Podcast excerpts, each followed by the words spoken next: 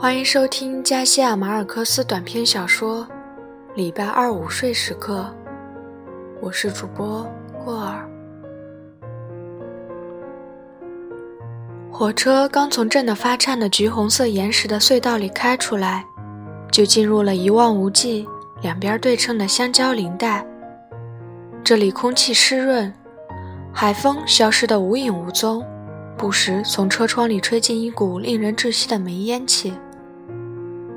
和铁路平行的狭窄的小道上，有几辆牛车拉着一串串碧绿的香蕉。铁路的另一边是光秃秃的空地，那里有装着电风扇的办公室、红砖盖的兵营和一些住宅。住宅的阳台掩映在沾满尘土的棕榈树和玫瑰丛之间，阳台上摆着乳白色的椅子和小桌子。这时候正是上午十一点。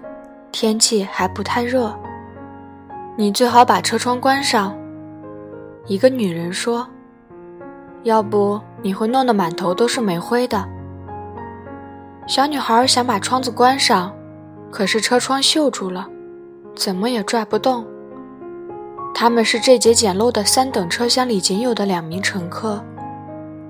机车的煤烟不停地吹进窗子来，小姑娘换了个座位儿。他把他们随身带的东西，一个塑料食品袋和一束用报纸裹着的鲜花，放在靠窗口的座位上。他离开车窗，坐到对面的位子上，和妈妈正好脸对脸。母女二人都穿着蓝缕的丧服。小女孩十二岁，这是她第一次出远门。那位妇女眼皮上青筋暴露，身材矮小孱弱。身上没有一点线条，穿的衣服像件法袍。要说她是小姑娘的妈妈，她显得太老了一些。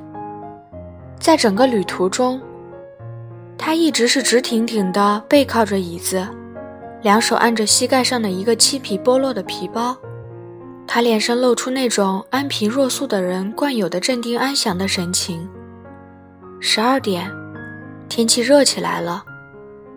火车在一个荒凉的车站上停了十分钟，加足了水。车厢外面的香蕉林里笼罩着一片神秘的静谧，树荫下显得十分洁净。然而，凝滞在车厢里的空气却发出一股没有消过的臭皮子味。火车慢腾腾地行驶着，又在两个一模一样的镇上停了两次。镇上的木头房子都涂着鲜艳的颜色。那位妇女低着头，昏昏沉沉地睡着了。小姑娘脱掉鞋子，然后到卫生间去，把那束枯萎的鲜花浸在水里。小姑娘回来的时候，妈妈正在等她吃饭。妈妈递给她一片奶酪、半个玉米饼和几块甜饼干，又从塑料袋里给自己拿出来一份儿。吃饭的时候，火车徐徐穿过一座铁桥，又经过了一个镇子。这个镇子也和前两个镇子一模一样，只是在镇子的广场上群集着一群人。在炎炎的烈日下，乐队正在演奏一支欢快的曲子。镇子的另一端是一片贫瘠龟裂的土地，这里再也看不到香蕉林了。那位妇女停下来不吃了，把鞋穿上。她对小女孩说：“小姑娘向窗外张望了一下，映入她眼帘的还是那片荒凉的旷野。从这里起，火车又开始加快速度。她把剩下的饼干塞进袋子里，连忙穿上鞋。妈妈递给她一把梳子，梳梳头。妈妈说。”小姑娘正在梳头的时候，火车的汽笛响了。那个女人擦干脖子上的汗水，又用手抹去脸上的油污。小姑娘刚梳完头，火车已经开进了一个镇子。这个镇子比前面几个要大一些，然而也更凄凉。你要是还有什么事儿，现在赶快做好。”女人说，“往后就是渴死了。”你也别喝水，尤其不许哭，女孩子点点头。窗外吹进一股又干又热的风，夹带着火车的汽笛声和破旧的车筐的咣当咣当声。女人把装着吃剩下来的食物的塑料袋卷起来，放进皮包里。这时候，从车窗里已经可以望见这个小镇的全貌。这是八月的一个礼拜二，小镇上阳光灿烂。小女孩用湿漉漉的报纸把鲜花包好。稍微离开窗子远一些，目不转睛地瞅着母亲。他母亲也用慈祥的目光看了他一眼。汽笛响过后，火车降低了速度，不一会儿就停了下来。车站上空无一人，在大街对面杏树荫下的便道上，只有担子房还开着门。小镇热得像个蒸笼。母女俩下了车。走过荒凉的车站，车站地上漫的花砖已经被野草挤得开始裂开。他俩横穿过马路，走到树荫下的便道上。快两点了，在这个时候，镇上的居民都困乏地睡午觉去了。从十一点起，商店、公共机关、学校就关了门，要等到将近四点钟。火车返回的时候才开门，只有车站对面的旅店和旅店附设的酒馆和担子房，以及广场一边的电话局还在营业。这里的房子大多是按照香蕉公司的式样盖的，门从里面关，百叶窗开得很低。有些住房里面太热，居民就在院子里吃午饭，还有些人把凳子靠在杏树荫下。坐在街上睡午觉，母女俩沿着杏树荫悄悄地走进小镇，尽量不去惊扰别人的午睡。他们径直朝神父家走去。母亲用手指甲敲了敲纱门，等了一会儿又去叫门。屋子里电风扇嗡嗡作响，听不见脚步声。又过了一会儿，只听见大门轻轻地吱扭一声。在离沙门不远的地方，有人细声慢语地问：“谁呀？”母亲透过纱门朝里边张望了一眼，想看看是谁。我要找神父，他说：“神父在睡午觉呢。”我有急事。妇女固执地说，他的声调很平静，又很执拗。大门悄悄地打开了一条缝，一个又矮又胖的中年妇女探身出来。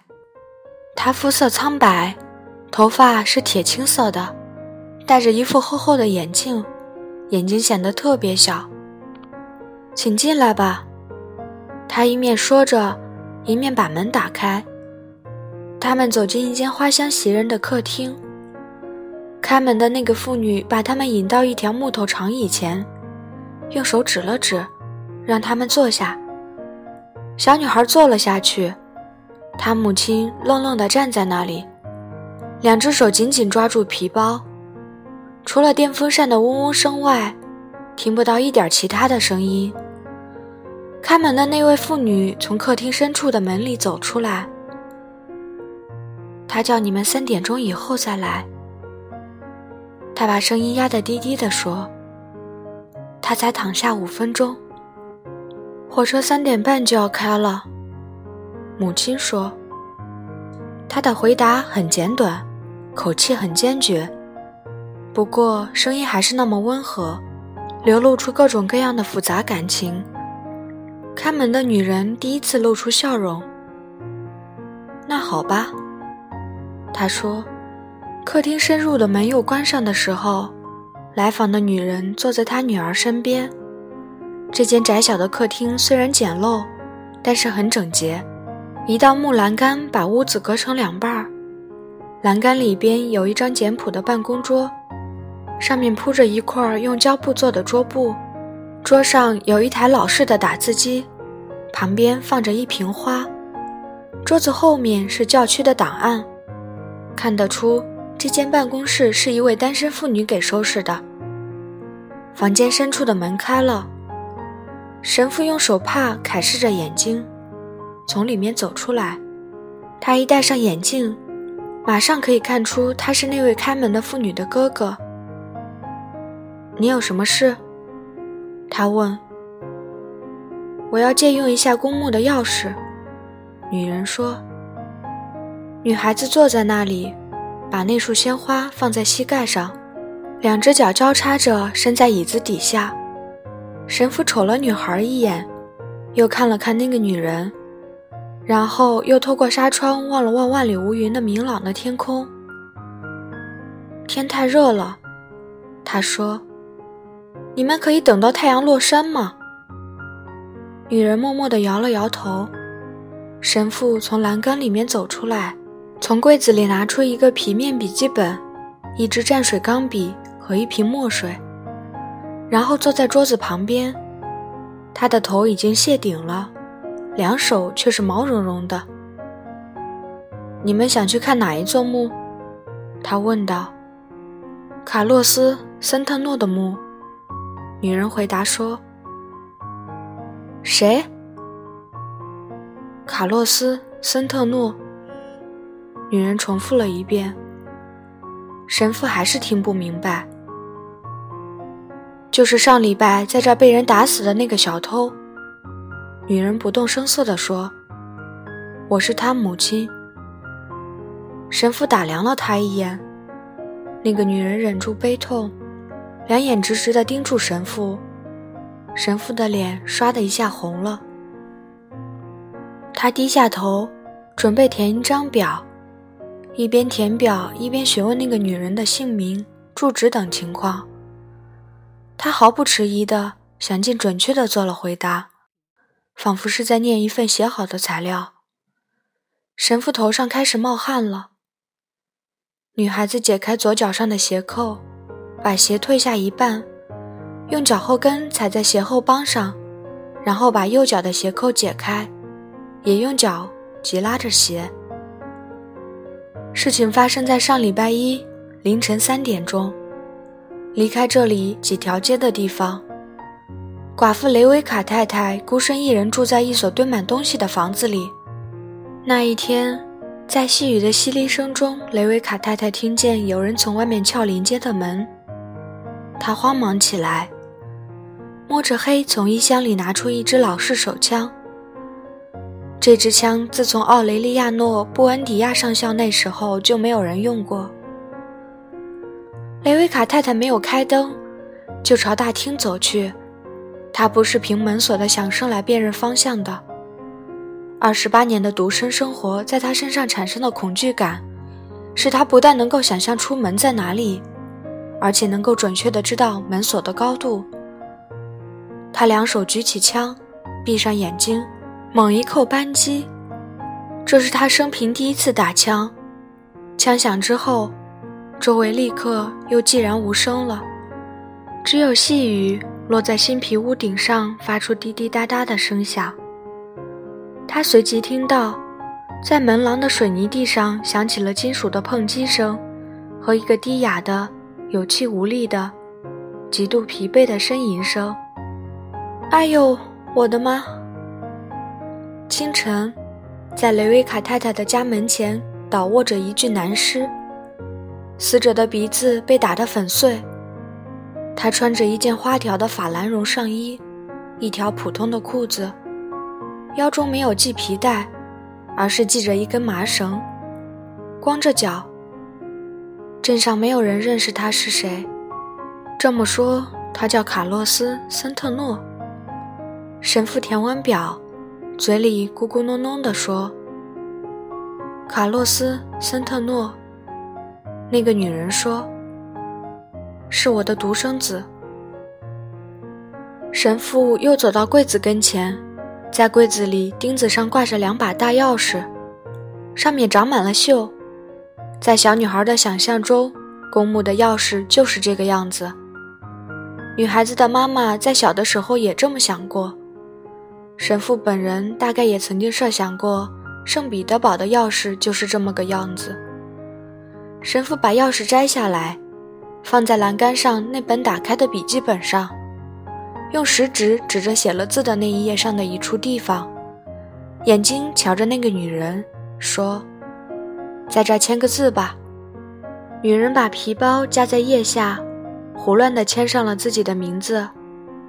小女孩拿起鲜花，急拉着鞋走到栏杆前，两眼凝视着妈妈。